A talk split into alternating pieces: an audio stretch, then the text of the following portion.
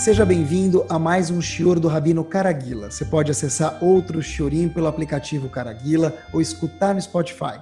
Assista ainda ao Shiorim em vídeo pelo site caraguila.com.br. A gente espera que você saia desse Shior mais elevado e mais consciente do que entrou.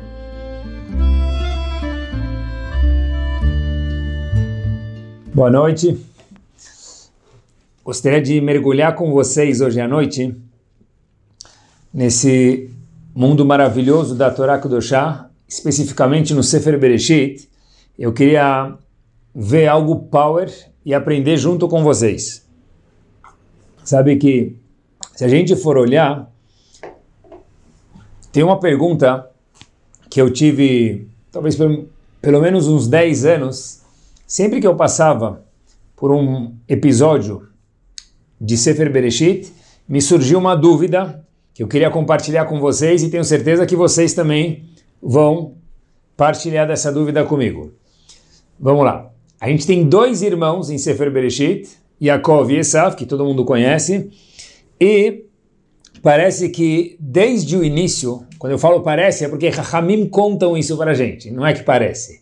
Vou consertar. Certeza que é. Hamim contam para gente que Yaakov e Esav, esses dois irmãos gêmeos, que eram completamente diferentes um do, um, um do outro, eles já na barriga da mãe deles começaram a disputar, sim, contam nossos sábios, quem vai ficar, quem vai herdar o Olamazé, esse mundo, e quem vai herdar o Olamabá, o mundo vindouro. E já tinha uma discussão na barriga da mãe deles, Rivka, a mãe de cada um deles, quem vai herdar o Olamazé e o Olamabá. Na verdade, um pouco da pergunta que fica é, na barriga da mãe, ter uma discussão já quem vai herdar? Será que é uma coisa filosófica, é uma coisa verdadeira? Como que a gente entende isso? Eu sempre fiquei muito confuso em entender. E tem algumas outras coisas também difíceis de entender, porque a gente sabe que depois a história mudou. Que Esav, que nasceu primeiro, no português, claro, ele era o primogênito, ele ganhou a Bechorá, o fato de ser o primogênito ganha com isso alguns bônus. Esses bônus que ele ganhou, ele acabou vendendo para Yaakov e teve uma mudança no curso da história. Em vez da Bechorá, em vez do trabalho no Betamigdash, em vez de alguns benefícios espirituais ficarem com Esav, eles passaram para Yaakov. Mas ainda é difícil entender como que eles brigaram na barriga da mãe deles? É, é uma coisa filosófica, verdadeira? Eu nunca entendi isso de verdade. E tem mais uma pergunta também, que se a gente mergulhar na Torá, e a gente vê que a Torá responde isso para a gente. Sempre que a gente tem alguma pergunta, a Torá própria dá a resposta. Às vezes, a gente pode demorar um ano, dois anos, a gente tem que procurar em algum lugar, tem que fazer tefilá para Kadosh Baruch Hu abrir nossos olhos, mas a resposta está na Torá, ou, óbvio, nos nossos Rahamim que explicam da forma correta a Torá Kedushá. Olhem que interessante. Rivka, mais uma vez, ficou grávida. Depois de anos de tefilá, ela fica grávida, Mabruk. Pessoal, prestem atenção, Rivka ficou alguns anos sem conseguir ter filho, como as demais Imaot. Até que de repente Hashem faz um milagre ele ficar percebe a segunda das matriarcas, ficar mais uma vez, repito, porque é a segunda matriarca, porque aconteceu uma história muito parecida com Sarah, que foi a primeira. Mas agora a gente está se concentrando hoje em Rivka, mãe de Yaakov e Esav, mais uma vez. Ela percebe que ela ficou grávida, e de repente ela, super feliz, uau, anos, décadas, sem ter filhos, e agora eu tenho um filho. Só que de repente a Torá conta pra gente algo que é um pouco de chamar atenção. Algo acontece e a Torá verbaliza as seguintes palavras para gente. Imken, lama zeanochi. Ele falou o seguinte, se Hashem falou é porque ela sentiu isso de verdade. Na Torá, a Kadosh Baruch Hu conta isso para a gente. Imken, se é assim, a gente já vai ver que é o assim daqui a pouco. Lama zeanochi. Por que, que eu quero ter filhos? Como assim? Você fez tefilá, minha querida, excelentíssima matriarca, com todo respeito, ele ficar por décadas. De repente agora você tem um filho, e aí você fala, Lama Zenochi, será que vale a pena ter filhos? O que aconteceu? O que quer dizer se é assim? Assim o quê? A que, que Rivka estava se referindo? Rivka falou, eu preferia nem ter filho, se for assim. Assim quer dizer o quê? Tudo isso enquanto Rivka ainda estava grávida. Hashem conta pra gente na Torá o seguinte, por que ela não queria mais ter filho se fosse assim, do jeito que ela imaginou? Nem começou a escola ainda, boletos, reuniões, fraldas para trocar, acordar no meio da noite, que ela está reclamando. ainda estava grávida, ninguém nasceu ainda. Então, no começo de Parashat Toledot está escrito o seguinte: Vai trotsetsu abanim bekirba. Esse é o passo que antecede o passo que eu mencionei para vocês há um minuto atrás. As crianças vai trotsetsu, vem da palavra rats, começaram a correr, se mover dentro da barriga de Rivka, os bebês, os fetos. Aí, quando ela percebeu isso, ela falou: hum, melhor então não ter filhos. O que? Foi o desconforto? Claro que não. Rashi conta pra gente uma coisa muito interessante, que talvez muitos já saibam, em nome do Midrash, que sempre que ela passava perto de um lugar indesejável, um lugar com valores não bons, um lugar de idolatria, a barriga dela sacudia. Tá bom? Posteriormente, ela dava volta no quarteirão para ir comprar um pãozinho, fazer alguma outra necessidade, ela passava na frente do Beta Midrash, da casa de estudo de Shem Ever, da Yeshiva, única que tinha. E a barriga dela também chacoalhava. Então o Rifka falou o seguinte: se é assim, assim como? Aqui vem a resposta. Que minha barriga chacoalha quando passa no lugar contra os valores que eu acredito de ficar falando. Por exemplo, na casa de idolatria e demais coisas.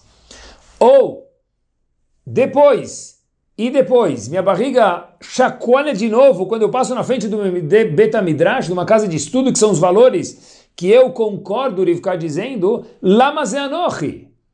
Eu não quero um filho norte-sul, leste-oeste, que de dia ele é Avodazará e minutos depois ou à noite ele vira Betamidrash. Eu não quero isso. Rivka falou, Lamazeanochi. Eu preferia nem ter filhos, depois de ter feito tanta tefilá. Hashem, isso não é um filho? A Kadosh Baruch fala para ela, ela foi no Betamidrash perguntar o que está acontecendo e perceberam, olha, você tem gêmeos. Lembrem que naquela época não tinha ultrassom, não tinha nada. Saber que existe gêmeos, que nascem gêmeos, é uma coisa fenomenal, nova, novidade. Falam para ela, olha, em vez de você ter um filho, você tem dois fetos aí na barriga. E um deles tem vontade de fazer idolatria, e por isso que a barriga chacoalha quando você ficar passa na frente da idolatria. E em contrapartida tem outro, outro, não é o mesmo, que esse outro filho ele quer ir para o Betamidrash, quer valores corretos, e ele chacoalha quando passa lá na frente, tem como se fosse um imã que atrai cada um deles. Quando acontece isso, ele fica falar, ah, uh, agora sim. Eu antes pensei que era o mesmo, o mesmo com duas tendências opostas, eu não quero. Preferia nem ter filho. Quando ela percebeu que eram dois filhos diferentes e cada um tem um caminho diferente, ele fica falou, ah, agora sim a gente entendeu um pouquinho da história e do dilema de Rivka. Mas pessoal, completando a pergunta que eu fiz há cinco minutinhos atrás, que Yaakov e Esav brigaram por quem vai herdar esse mundo e quem vai herdar o mundo vindouro na barriga da mãe? Como assim? Brigaram na barriga da mãe? Como que briga na barriga da mãe? Quem quer mundo vindouro e esse mundo na barriga da mãe? Como isso funciona? E mais ainda, ou enfatizando a pergunta com um episódio que eu contei para vocês agora. Ele ficar entendeu que um filho, samba, ele quer sair na porta da Vodazará, e outro filho, oi, oi, oi, ele quer sair na porta do Beta Midrash. Como assim? Existe Etzeratov, Etzerará na barriga da mãe? Ele já nasce com tendências de fazer idolatria e outro nasce com tendências de ser um tzadik? Um minuto. Quantos livros, quantos hachamim Quantas Gemarot contam para gente que o homem tem um ponto mor, la creme de la creme, do homem, do ser humano qual que é? Livre arbítrio, freedom of will, bechirat chovshit. Como assim? Yaakov, já antes de nascer, é um tzadik, e Esav, já antes de nascer, é um rachá? Esav já antes de nascer está brigando para ganhar esse mundo, Yaakov já antes de nascer está brigando para ganhar o mundo vindouro? Cadê o livre-arbítrio? Cadê o princípio de toda a Torá Kedoshá, de todo o mundo? Difícil de entender isso. Tive essa dúvida por 10 anos, não, muito mais do que 10 anos. Pelo menos 10 anos eu tive essa dúvida. Quem faz essa pergunta, dentre outros, talvez não conheço outros, mas sei, e vi dentro, o Maharal de Praga faz essa questão. Onde está o livre-arbítrio? Ele responde algo muito profundo e, obviamente, verdadeiro, mas eu queria compartilhar com vocês agora uma resposta que quando eu estudei na Yeshiva de Baltimore, o Rosh Shiva, Rav Weinberg, Zichron Libraha, falou uma ideia que responde isso e que transita a gente por uma coisa muito legal que a gente pode aprender juntos aqui e agora. Disse ele o seguinte, ele falou algo master. Kadosh Baruch Hu criou no ser humano dois sentimentos, olha que interessante, olha que insight interessante sobre como funciona a psicologia do ser humano.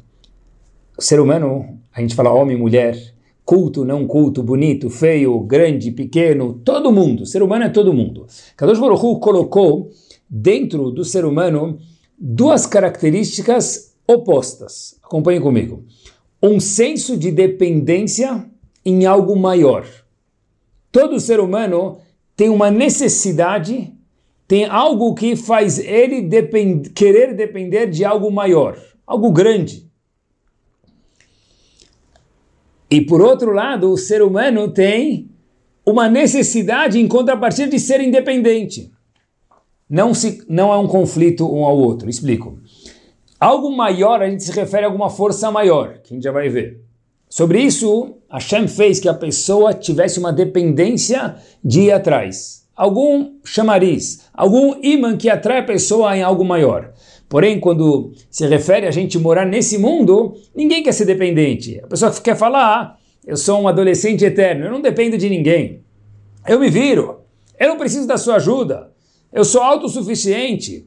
Uma das coisas mais incômodas é ter que pedir um favor para alguém às vezes, ou depender de alguém. É uma coisa chata, apesar que a gente tem que ser um pouco mais humilde e saber que é normal depender de alguma pessoa ou outra para alguma coisa. Mas existe um sentimento que a pessoa quer ser independente. Isso com semelhantes aqui nesse mundo.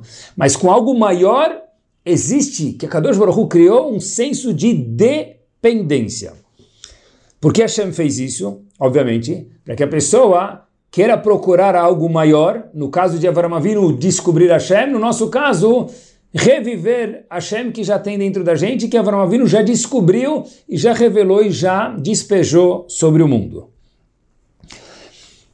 Essa tendência de depender e essa necessidade de depender de algo maior e ser dependente, de novo, não de seres humanos, mas de algo maior, mais uma vez, ela pode ser canalizada em duas avenidas diferentes, opostas. A Kadosh Baruch Hu, que é por isso que Hashem criou essa necessidade para que a gente brinque de esconde-esconde e procure quem se escondeu, no caso, Hashem, e a gente possa tirar nossas conclusões através dos 120 anos de vida e cada vez melhorar nossa conclusão e crescer um pouco mais. Ou a pessoa pode procurar a Vodazara idolatria. Olha que interessante. Hashem estava dando a dica para cada um de nós no século 21. A história não era para Yaakov e Esav, porque eles já foram embora do mundo e para eles não precisava escrever a Torá, é para a gente. Hashem estava dando a dica para cada um de nós, olhem que impactante. Yaakov era uma pessoa que quando passava na frente do Betamidrash, ele fazia oi, oi, oi. Ele cantava alguma música relacionada ao Betamidrash, algo de estudo, ele queria sair. Ele tinha uma dependência, ele ligou essa dependência ao Betamidrash. Acompanhem comigo. Esav, em contrapartida, ele já procurou a dependência dele ligada na Vodazara, na idolatria. Esav já queria, como disse o Midrash, na barriga da mãe dele, a gente mencionou isso, ele estava brigando para ganhar o Olamazé esse mundo. Yaakov queria o Olamabá. Olamabá, o Betamidrash é a mesma coisa. A Vodazara, idolatria ou Olamazé, prazeres desse mundo, somente isso é Esav. Olhem que interessante. Esav foi pré-programado para ser um Rasha, Yaakov foi pré-programado para ser um tzadik, Não. Hashem está contando para cada um de nós que a pessoa pode escolher aonde dirigir a dependência dele. Óbvio que Yaakov e Esav podiam escolher mudar isso durante a vida. Talvez a tendência inicial deles era eles tinham uma caída para lá e outra para cá. Óbvio que Yaakov poderia ter sido uma pessoa não boa e Esav poderia ter sido uma pessoa maravilhosa, um dos avós. Mas o que o Humash veio ensinar para a gente é que todo mundo tem uma dependência em algo maior. E a pessoa escolhe dirigir isso para a coisa certa ou não. Porque no caso, olha que interessante, Esav foi procurando durante a sua vida fazer a vodazara idolatria. O que isso satisfaz? Satisfaz a necessidade de algo maior, obviamente, que a gente aprendeu hoje, mas tem algo aqui, estrelinha. Olhem que interessante. Depender de uma vodazara, eu, eu canalizar minha dependência maior para uma avodazara, uma idolatria, é muito mais gostoso inicialmente, porque eu não preciso fazer esforço nenhum. Eu completo a minha necessidade de uma dependência em algo maior, eu dirijo isso para a idolatria. O que quer dizer isso? Explico. Havia, havia na época do passado, na época da Gumará, 3 mil anos atrás, ou 2.500 anos atrás, mais ou menos, algumas avodat zará que são muito peculiares, que a gente já ouviu falar talvez, uma chamava Márcolis e a outra Bet Peor. A primeira Vodazará havia um monumento e os, aquelas pessoas que viam servir a Vodazará jogavam pedras na Vodazará. Essa era a forma de servir essa idolatria. O segundo tipo de idolatria que a gente mencionou, chamada Bet Peor, mais uma vez, que aparece na Agmará. A Agmará conta pra gente isso em alguns lugares, que a forma de servir essa idolatria, me permitam, Agmará conta e tem um aprendizado aqui importante, era que as pessoas iam lá e faziam as necessidades, isso mesmo, necessidades fisiológicas, na frente da idolatria. E Agmará até conta alguns episódios que, óbvio, que eu não vou contar para vocês aqui, vocês já podem imaginar, de uma pessoa que serviu esse Deus de uma forma master, que ele fez de uma forma caprichada, o que eles achavam correto fazer na frente da idolatria. E a pergunta que vem aqui é o seguinte, como assim? Uma idolatria? Jogando pedras? Servir um Deus, entre aspas, fazendo necessidades fisiológicas em cima? Como pode ser? Qual que é a lógica racional? Porque, pior ainda, a gente sabe que as duas coisas são exatamente proibidas e opostas de acordo com a Torá. De acordo com a Torá, jogar pedra ou tirar uma pedra de um lugar kadosh é proibido. Por exemplo, ir no Kotel Maravi, colocar o papelzinho, se a pessoa tem esse costume, por que não? Mas tirar um pedacinho do Kotel Maravi, uma pedrinha, mesmo que seja pequena, e guardar no bolso, levar de souvenir, isso é proibido. Porque a gente está destruindo a parede do Kotel Maravi em uma pequena fração. Ou, por exemplo, e fazer necessidades num lugar de Torá, a gente sabe que é proibido, não pode nem rezar, nem fazer brachot, num lugar que tem um odor ruim, quanto mais ainda se tem necessidades à vista. Então olha que interessante. Na Torá isso é grave, e na Vodazara isso é uma, entre aspas, mitzvah. Como é que funciona isso? Hashem veio ensinar para a gente o seguinte, olha, você ser humano tem livre-arbítrio, porque é o princípio do mundo, mas uma coisa você não tem. Eu, Hashem dizendo, vou colocar em você, qualquer ser humano, a necessidade de se ligar com algo grande, maior. Agora, a vantagem de se ligar com a Vodazara, se a gente pode chamar isso de vantagem, é que não tem muitas regras. Faz o que você quiser. Quer jogar pedra? Joga. Quer fazer necessidades? Faz. Sirva Hashem as you wish. Ou, no português claro, à la carte. Sirva Hashem à la carte. Não é menu pronto. Não são 613 pratos que você pode escolher um deles. No caso, 613 mitzvot. Não. Você serve Hashem do jeito que você quiser. Esse macarrão, com aquele molho, com aquele acompanhamento, você faz o que você quiser. Se quiser jogar pedra, pode. Se quiser fazer necessidades, pode. O que você quiser. Esav falou: olha, é muito mais fácil eu servisse algo maior que eu tenho necessidade, como um ser humano, da forma que eu quero. Então Esav procurou a idolatria.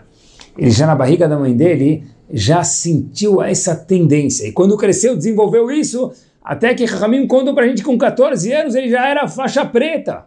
Foi aí que ele teve o livre-arbítrio mesmo, no caminho da vida, e quando chegou 14 anos ele fez a escolha. E Yaakov, em contrapartida, falou, olha, de fato, é muito mais fácil servir a Vodazara, a idolatria, porque eu faço do jeito que eu quiser. É a la carte. Só que aqui tem uma coisa muito interessante. Servir algo maior. No caso de Yaakov, Hashem tem uma vantagem que servir a Vodazara não tem. Apesar que tem um esforço, tem uma limitação de regras, mas tem uma vantagem.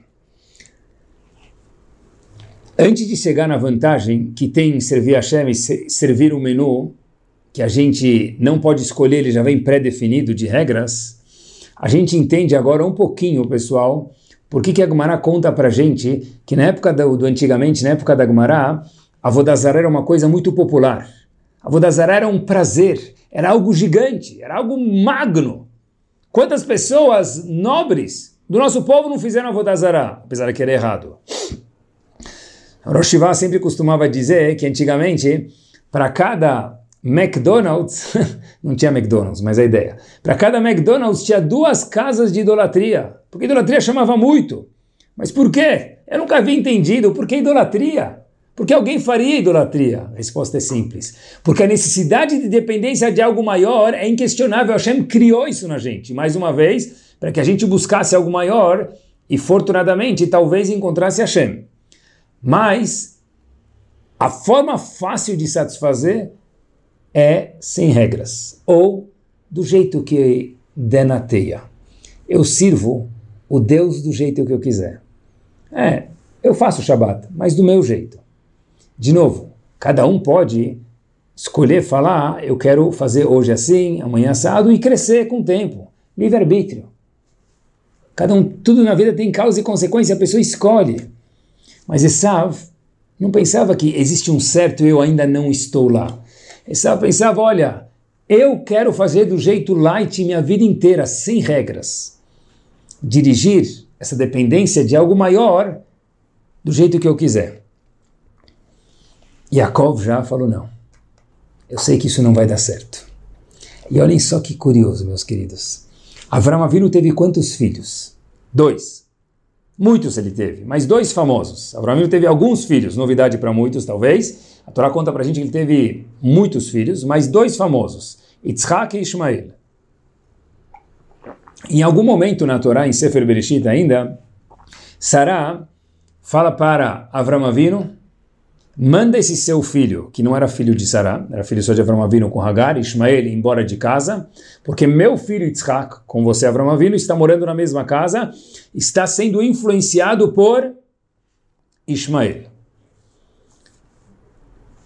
Diz o Pasuk, Vatere Sarah et ben Hagar a Mitzrit. Sarah viu o filho de Hagar com Avram Avinu, no caso Ismael. Diz ele, Metzachek, diz a Torá que viu ele Metzachek brincando. E o Unclus, que é o tradutor da Torá, que explica a Torá e comenta e traduz, ele fala Mechayer, rindo. E qual o problema? Sarah fala para Abraão Avinu, manda seu filho Ismael embora de casa. Eu não quero que meu filho Yitzhak more com ele, porque seu filho está metzachek. Se divertindo. Diz Unculus Mechayer, rindo. Qual o problema? Quando se fala de bom humor, quando se fala de ser uma pessoa sorridente, a coisa mais maravilhosa do mundo. Por quê? Sarah fez questão de falar para Avram Avinu, manda o seu filho embora de casa porque eu não quero meu filho Yitzhak fique junto com ele. Qual o problema se ele era bem-humorado? stand-up está na moda. Rashi diz, o problema não era o bom humor. Rashi diz que Ismael, dentre outras coisas, fazia, por exemplo, a vodazara, a idolatria. Mas como assim? Avram Avinu não percebeu isso e será percebeu? A resposta é o seguinte, olha que interessante, pessoal. E da onde Rashi sabe que a palavra metzachek que se refere à idolatria? Da onde ele sabe? A Torá fala para gente que ele estava Metzachek, se divertindo. Unclus, que traduz um pouco mais afinado, ainda diz gargalhando. Mas da onde se vê isso, idolatria? Olhem como nossos sábios eram gigantes. Metzachek, tzchok, piada. É o prazer sem nenhuma responsabilidade. Óbvio que pode rir. Óbvio que a gente deve ser bem-humorado. Mas a Torá falou, Ismael era Metzachek, isso que definia ele. É só gargalhada, é só curtir a vida. Zero responsabilidades. Da onde que isso Rashi tira que é avodazara idolatria? A resposta é muito simples. Idolatria, como a gente mencionou há dois, três minutos atrás, é ligar essa necessidade para algo maior, mas do jeito que eu quero. Leva a vida numa nice. Tzchok, light, zero, sem calorias. É isso mesmo. Eu quero comer muito, beber muito, mas não engordar. É isso mesmo. Isso era Esav. Isso era Ismael. E a a root, a raiz de Metzachek de Tzchok é o quê? Curte a vida agora. Isso que Essa falou. Eu troco a minha meu mérito de ser um primogênito por um prato de mjadra, um prato de lentilha. Porque o prato de lentilha é now, agora. Eu quero prazer agora, eu quero tzchok, eu quero curtir a vida. Não me interessa depois. Agora, a gente pode se perguntar, talvez, como chamou o segundo dos nossos patriarcas, estive pensando, Yitzhak. Qual o nome dele? Yitzhak. O que quer dizer Yitzhak? Tzchok, risada, riso, gargalhada. Peraí, se riso é tão ruim, a Torá chama isso, esse riso de sem comprometimento nenhum, que era o Ismael tinha, e a Torá fala isso é a idolatria, como então pode ser que Yitzhak é chamado de risada? Resposta é simples, meus queridos. A Torá é precisa. Ishmael é tzchok, é prazer agora. Itzhak é riso no futuro. Itzhak. Yud, na frente da palavra, dá conotação no verbo de futuro, rir no futuro. Então olha que interessante. Sim, prazer. Claro que tem que ter prazer. O homem está nesse mundo para ter prazer. No question. Só que o prazer, olhem que power. O prazer de Ismael, o prazer de Esav é tzchok é Avodazara é agora, do jeito que eu quero. Yitzhak também é prazer, não é sofrer? Claro que não. Mas é Yitzhak. Por exemplo, Yelech, irei. Yochal, comerei. Yitzhak, vou rir no futuro. Torá não é contra prazer. O mundo foi criado para ter prazeres. Mas nem sempre o prazer é agora, é no imediato, é da forma que eu tiver a fim depois de ter feito ginástica, musculação, natação, muay thai, boxe, hoje em dia, de novo, beach tênis, maratona, o que for, tá bom? Por que não? Maravilhoso. O que, que acontece na cabeça da pessoa? Serotonina. Serotonina, bomba a pessoa, a pessoa volta feliz, acelerado, tranquilo, gostoso.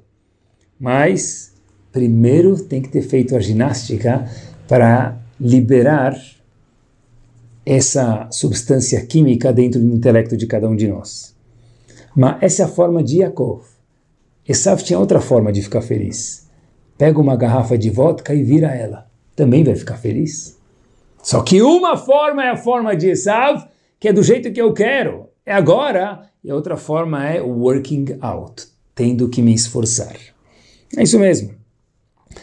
Tem duas formas de emagrecer.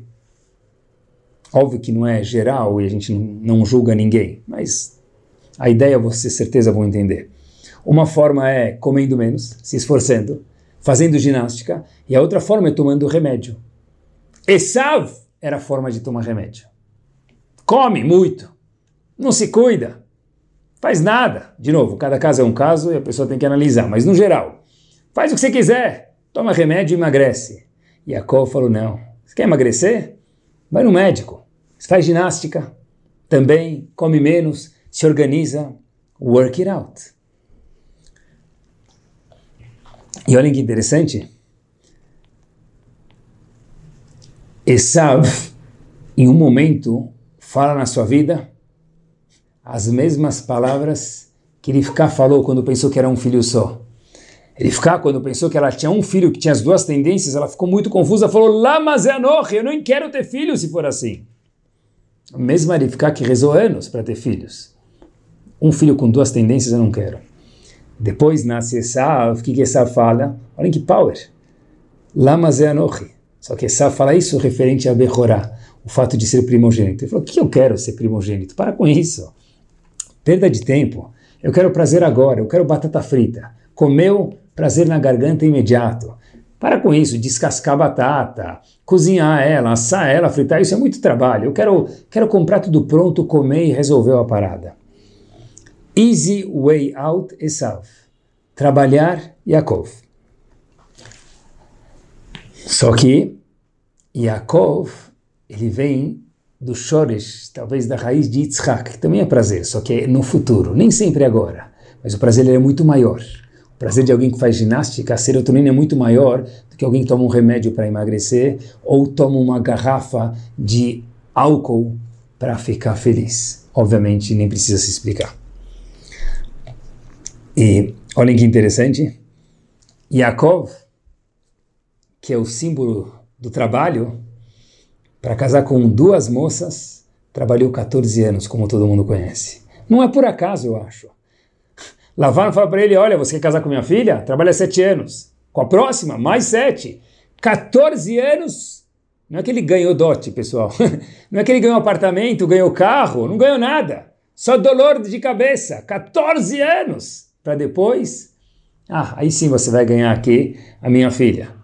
De mãos vazias. Mas Jacó falou qual o problema? Óbvio que talvez pudesse sido mais fácil, tudo bem. Mas trabalhar não vai ser um empecilho para mim ser feliz. 20 anos, trabalhou 7 mais 7, e depois mais 6 anos, 20 anos com Lavan, que de branco só tinha um nome, era o maior pilantra que havia. Esav, em contrapartida, foi na vida boa. Caçador, curtindo a vida, todo domingo um churrasco, toda segunda pizza, toda terça sushi, toda quarta vodka, toda quinta whisky, com... experimentando vinhos por aí, confraria, cada dia tinha alguma coisa assim, tinha que ser tudo um bom vivão, todo dia. Mas toda causa tem uma consequência. Anos depois, Yaakov e Esav se deparam, se veem um ao outro. E a primeira coisa que Esav fala é o seguinte, quando os dois se encontram, depois de ter formado família, depois de ter anos, anos depois, os dois já estão grandes, adultos.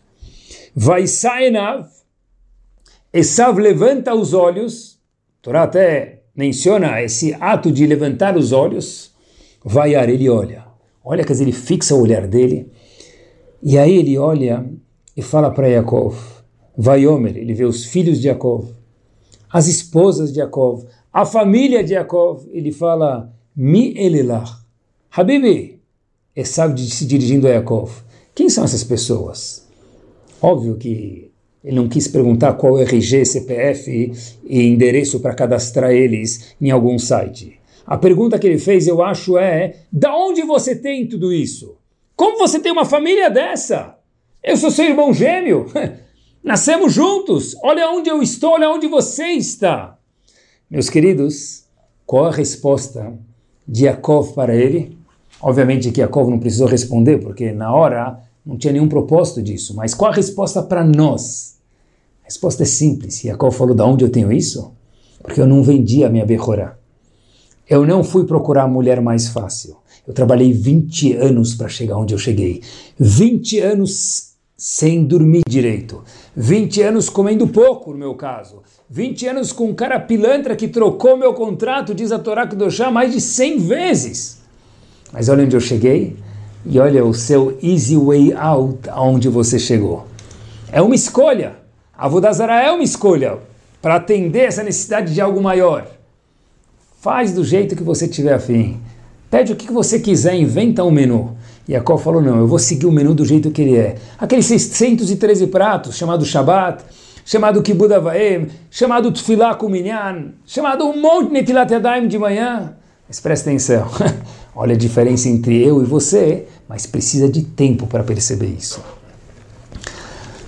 o resultado instantâneo, instantâneo pessoal, talvez tem WhatsApp, tem algumas coisas que são instantâneas, mas resultados maiores, mais satisfatórios da pessoa em si, de família, de personalidade, de moral, isso requer tempo, requer querer, querer.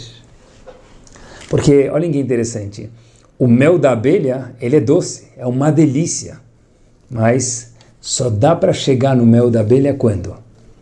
Quando a gente passa por aquele barulho desconfortável daquela colmeia que as abelhas fazem. Bzzz, chato demais aquele barulho. chato demais. Tem que colocar aquela roupa para não ser picado, tem que colocar a mão, tem que ir no momento certo, da forma certa, com, as, com o uniforme certo. Mas espera aí, aí eu vou ter mel de abelha. Você não vai ter. Você vai procurar outras coisas, imitações, mas mel de abelha precisa trabalhar, precisa passar pelo barulho, pelo uniforme e assim tudo na vida. Eu gostaria de contar para vocês agora algumas histórias nessa fase do Shiur. História verdadeira. Quando a gente procura a verdade, a gente encontra. E quando a gente procura mais ou menos, a gente encontra também mais ou menos. Quem procura, acha. Acha o quê? O que ele procurou de verdade. Olha que interessante. História verdadeira é o seguinte: de quem procura, acha. O que? O que a pessoa procura. A necessidade é querer, querer. O que a gente escolhe. A história verdadeira é o seguinte: a história se passa num colel em Israel, onde os avrechim estavam estudando. Em vez de sobrar salário no fim do mês, sobrava mês no fim do salário. Situação muito difícil econômica. E um dos avrechim, um dos estudantes daquele colel, daquele yeshiva, chegou para o Rosh Colel, para o chefe do colel, e falou, olha, a situação em casa está muito difícil, precária economicamente falando, e eu preciso de alguma coisa. O Rosh Colel falou, olha, como eu posso te ajudar? Ele falou, Rav, eu preciso ir me expressar para Hashem, em especial, eu sei que Hashem está em todo lugar, mas eu quero ir no Kotel Maravilha. Desculpa, eu posso sair hoje mais cedo do colher para ir para lá? O Rosh Tivá viu quanto sincero, o Rosh Colher viu quanto sincero aquele Avrech, aquele estudante era, falou, claro. Ele foi e ficou fazendo tefilá 10 minutos, 20, meia hora, uma hora, duas horas, com todo o fervor com toda a autenticidade. Eu não sei se era com Teilim ou sem. Cada um faz tefilá do jeito que ele sabe, do jeito que ele se conecta melhor com Hashem. Pode ser com Teilim, fora Shacharit Min Harvit, obviamente a gente está falando.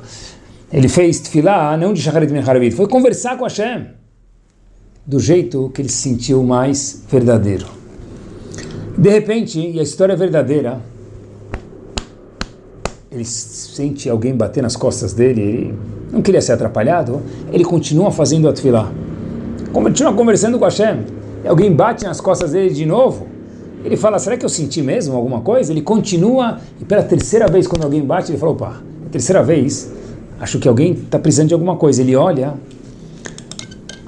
e era uma pessoa, um americano, falando para ele o seguinte, olha, deixa eu te falar uma coisa, o que está acontecendo? O que, que você está fazendo de filar? Eu vejo que você está sendo muito sincero. Falou, não, Falou, olha, já que você está perguntando, eu vou contar. Eu estudo no colégio, tal lugar, e minha situação já faz muito tempo, está difícil e agora apertou demais, então eu vim conversar com a Shem porque eu preciso de uma ajuda financeira para me resolver. Esse senhor americano olha para esse avrejo e fala para ele, olha meu querido, você achou a pessoa certa. Pergunta ele, por quê? Fala, olha, eu vim para Israel, conheci muitas pessoas, me marcou muito. Eu queria ajudar alguém, mas eu queria ajudar alguém sincero. Eu não achei alguém muito sincero. E hoje estava indo embora de Israel, eu falei, Hashem, eu vou dar minha última chance. Quando eu vi aqui, você conversando com Hashem de uma forma tão sincera, eu quero te ajudar. Posso ter esse mérito?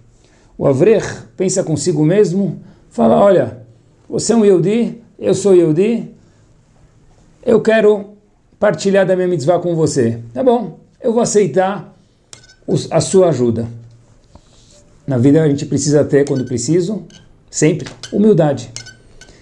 Esse avrer combina com a pessoa, fazem um, uma forma de parcelar a dívida do avrer e ele vai se resolvendo. Mas, nesse inteirinho, ele volta para o colher com um sorriso, não 180 graus, é de uma orelha até a outra. 360 graus, o sorriso dobrava a cara inteira. Todo mundo percebeu e falou, o que aconteceu?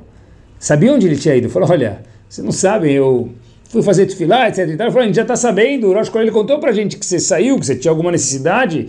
Ele até contou uma necessidade financeira, contou para os amigos, não teve vergonha. Falou, o que aconteceu? Você está tão feliz? Falou, ó, oh, eu estou resolvido.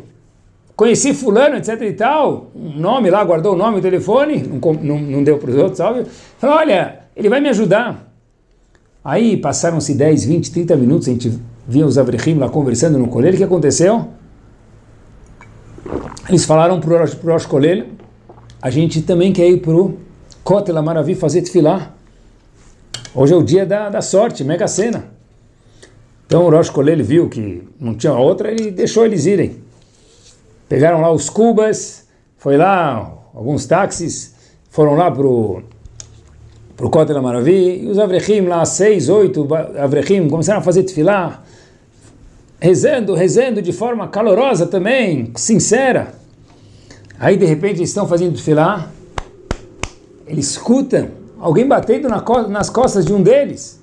E obviamente que eles já estavam esperando alguém ajudar.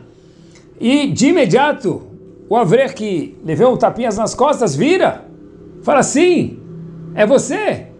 E aí ele olha e vê um cara atrás dele que bateu nas costas dele falando Tzduke, tzduke, tzduke, tzedakah, tzedakah, tzedakah. Falou, puxa vida, eu vim pedir para Hashem, para receber, eu tenho que dar? Não entendeu. Eles voltam, sem nenhum, sem ninguém ajudar eles, eles voltam para o colher e fazem a seguinte questão para o Rosh Kolel. Por que, que o nosso amigo foi, rezou e foi atendido? A gente foi, o tapinha das costas que a gente levou era para uma pessoa necessitada querendo destacar.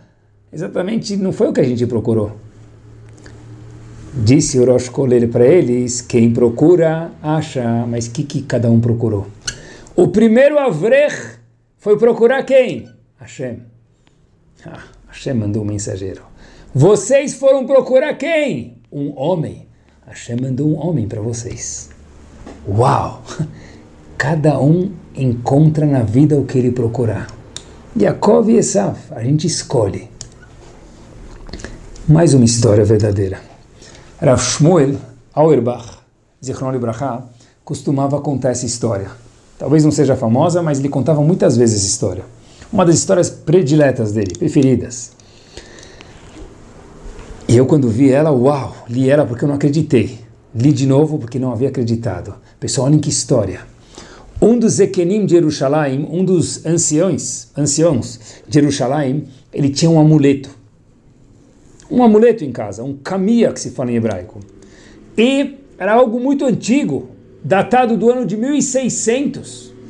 E esse amuleto fazia alguns que chamamos em hebraico moftim, milagres. Isso mesmo. Haviam pessoas que precisavam ficar grávidas, colocavam esse caminho, esse amuleto, e não era no mesmo dia, mas depois de algum tempo, a mulher ficava grávida. Pessoas tinham problema de parnassá de sustento, colocavam um caminho, vestiam ele, e as coisas começavam a se organizar financeiramente. Eram muitas Yeshuot, salvações que aconteciam com isso. Esse caminho foi escrito no ano de 1600 por Rav David Halevi Segal. Talvez ninguém conheça ele por esse nome, é verdade. Mas na hora que a gente fala Taz, o comentarista no Shulchan Aruch, uau, os olhos se arregalam. Quem nunca ouviu falar sobre o Taz, olha, precisava ouvir, está ouvindo agora, pelo menos. Morou na Polônia, 1600. E foi escrito por ele. O Kamiya tem uma regra, esse amuleto. Qualquer amuleto. Ele funciona enquanto ele está fechado. Ele carrega dentro de si um, um compartimento pequeno na hora que se abre o compartimento, para ver o que tem lá dentro, o caminho não funciona mais. Essa é uma regra. Ele perde os poderes. O dono, esse ancião de Jerusalém, que tinha esse caminho datado de 1600 já, um caminho muito antigo, centenas de anos depois, esse ancião de Jerusalém sabia que ele ia perder o poder, mas a curiosidade era maior. E ele, num certo dia, falou: Eu vou abrir esse caminho para ver o que ele tem aqui dentro porque eu quero saber que poder tão grande que tem aqui. Tá certo que eu vou perder o poder do Kamiya, mas a minha curiosidade é maior. Talvez todo bom Yodi é curioso, ele também era essencial. Ele abriu o Kamiya do Taz, que o Taz escreveu. Mas todo mundo escutou que ele abriu o Kamiya. Então ficaram na dúvida, falando para ele: não abre, não abre. Por favor, a gente vai perder o poder desse caminho. Mas ele decidiu abrir, ele era o dono. E o que todo mundo queria saber é o que tinha escrito dentro desse caminho. Se juntaram em volta desse ancião e o ancião fez o ato corajoso de abrir o caminho. E quando ele abre o caminho, ele lê as seguintes palavras escritas pelo Taz. Lá estava escrito o seguinte: Ribono shel olam. Era isso que estava escrito dentro do caminho. Ribono shel olam. De Yeshua, salvação, e brachá para aquele que usar este caminho, este amuleto. Por quê? Ponto de interrogação. Resposta. Tudo isso escrito dentro do caminho que o Taz escreveu.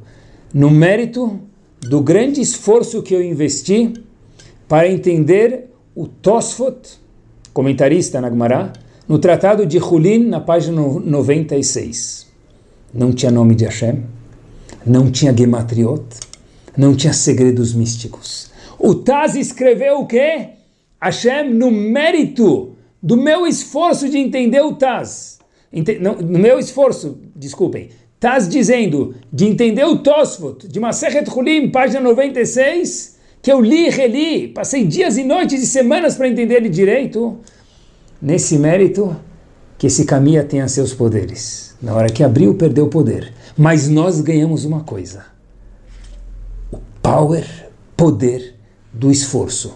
Não de agora. O mérito é agora. O prazer nem sempre é agora. O que a minha foi escrito em 1600, depois de semanas e meses de trabalho do Taz. Ele veio a funcionar anos e anos depois.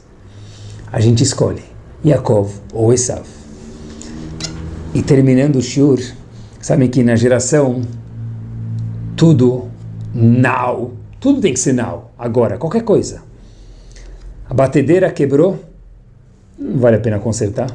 O aquecedor começou a ficar funcionando mais ou menos. Máquina de lavar fez barulho.